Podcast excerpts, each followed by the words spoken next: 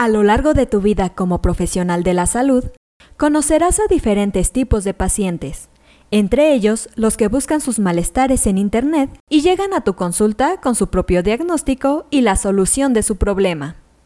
A pesar de ser un tema difícil de tratar, como médico debes aprender a decir no a peticiones irracionales que te den tus pacientes y trazar una línea para no ceder a soluciones sin sentido.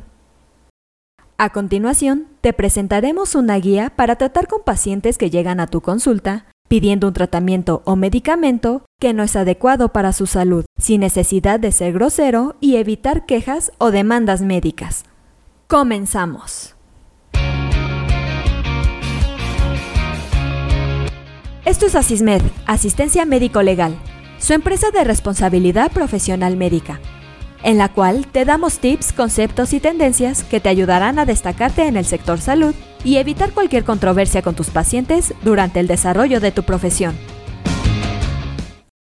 En primer lugar, debes saber cómo decir no. Si no vas a ceder a algo que te pide un paciente, dilo. No dejes que crea que puedes cambiar de opinión. Si un paciente solicita un analgésico opioide, pero no crees que sea el mejor tratamiento para él, dile que no se lo vas a recetar. No le digas que no te sientes cómodo recetándolo ya que volverá y se desarrollará el mismo escenario. En segundo lugar, explícales por qué dices que no. Rechazar una solicitud sin explicación es bastante cruel. Por ejemplo, hay doctores que a veces tienen pacientes que piden enviar una receta a nombre de un miembro de la familia por razones del seguro. Hay que explicar que hacer esto en realidad se considera un fraude de seguros y que ambos podrían meterse en problemas por hacer esto. Cuando la mayoría de los pacientes entienden por qué, lo comprenden completamente y no vuelven a preguntar. En tercer lugar, ofrece alternativas. En el ejemplo anterior, si bien no se puede escribir una receta con el nombre de otra persona, sí se puede intentar encontrar medicamentos genéricos más baratos que el paciente puede usar en su lugar. Para el paciente con dolor, en lugar de simplemente decirle que no a una solicitud de ciertos analgésicos, se puede derivar a un especialista en manejo del dolor. En cuarto lugar, no discutas. Según los expertos, hay que tener en cuenta que cuando los pacientes ven a su médico, a menudo se encuentran en su peor momento. Necesitamos ser empáticos y permitirles un poco de espacio para desahogarse. Todos sabemos que el sistema de salud no es el mundo más fácil de navegar en estos días. Pero si el paciente se vuelve demasiado agresivo, también debemos saber cuándo decir lo suficiente y no discutir más el asunto. A menudo existen pacientes que quieren discutir sobre sus facturas. No hay que participar en estas discusiones. Es mejor remitirlas inmediatamente a un facturador. Hay que explicar que prefieres concentrarte en sus necesidades médicas sin distracciones financieras y que pueden resolver el problema con el personal apropiado. Un quinto punto es siempre ser amable.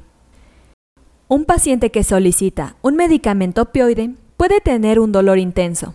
A menudo se les hace sentir como traficante de drogas cuando buscan ayuda para su problema médico. Incluso si planeamos no recetar un determinado medicamento, debemos ser amables al respecto. Un sexto punto es comprender por qué un paciente hace una solicitud. Un paciente puede acudir pidiendo una resonancia magnética cerebral por un dolor de cabeza trivial. Si bien crees que esta prueba no es razonable, es posible que el paciente permanezca despierto todas las noches durante semanas con el temor de tener un tumor cerebral. Cuando comprendas por qué está haciendo una solicitud, puedes abordar el motivo subyacente. En el ejemplo antes mencionado, puedes explicar por qué sus síntomas no sugieren un tumor y no necesita el estudio. Decir simplemente que no le sirve en absoluto no ayuda al paciente, ya que todavía se queda con su miedo. Por último, establece políticas por adelantado. Es mucho más fácil decirle a un paciente que es política de su práctica, por ejemplo, no recetar ciertos medicamentos.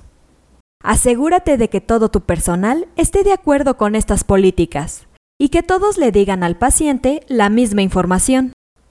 Siguiendo esta sencilla guía, te será más fácil decir no a peticiones irracionales de los pacientes.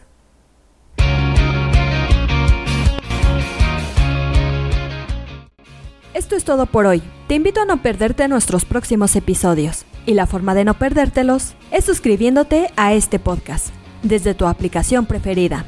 Y si te ha gustado este episodio, no olvides compartirlo en tus redes sociales y con tus colegas. Si quieres disfrutar de más contenido, visita nuestra página en www.asistenciamedicolegal.com, así como nuestras redes sociales como Facebook, Twitter, Instagram, YouTube y TikTok. Hasta la próxima.